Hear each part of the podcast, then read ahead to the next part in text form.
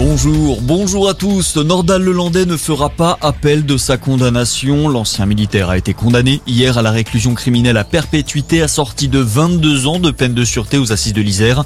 Il était jugé pour le meurtre de la petite Maëlys à l'été 2017.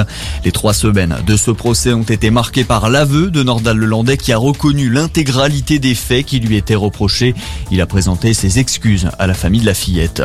La tempête Nice laisse d'importants dégâts derrière elle. Les départements du Nord ne sont plus en vigilance orange vent violent, mais celui-ci a soufflé très fort. Une pointe à 173 km à l'heure a été enregistrée au Cap Griné dans le Pas-de-Calais. Les pompiers du Pas-de-Calais qui sont intervenus 1250 fois hier. Plusieurs milliers de foyers sont restés privés d'électricité la nuit dernière.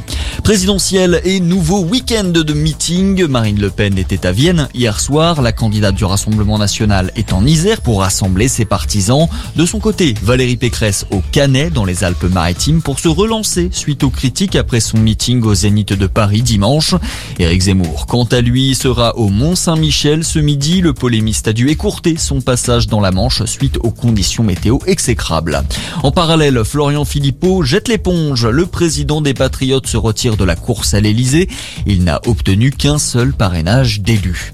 Dans l'actualité également en Ukraine, la crainte d'une nouvelle guerre. Sur place, la situation reste très tendue. Pro-russes et ukrainiens s'affrontent dans le Donbass sous l'œil de Moscou qui accuse le président ukrainien de ne pas agir. Face à ce regain de violence, les Américains accusent Moscou de chercher à créer des prétextes pour envahir l'Ukraine.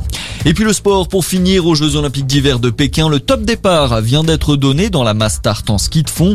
Clément Paris, Maurice Magnifica, Adrien Bachscheider et Jules Lapierre en piste pour tenter de décrocher une des dernières médailles françaises dans ces Olympiades. Merci d'être avec nous. Très bonne journée à tous.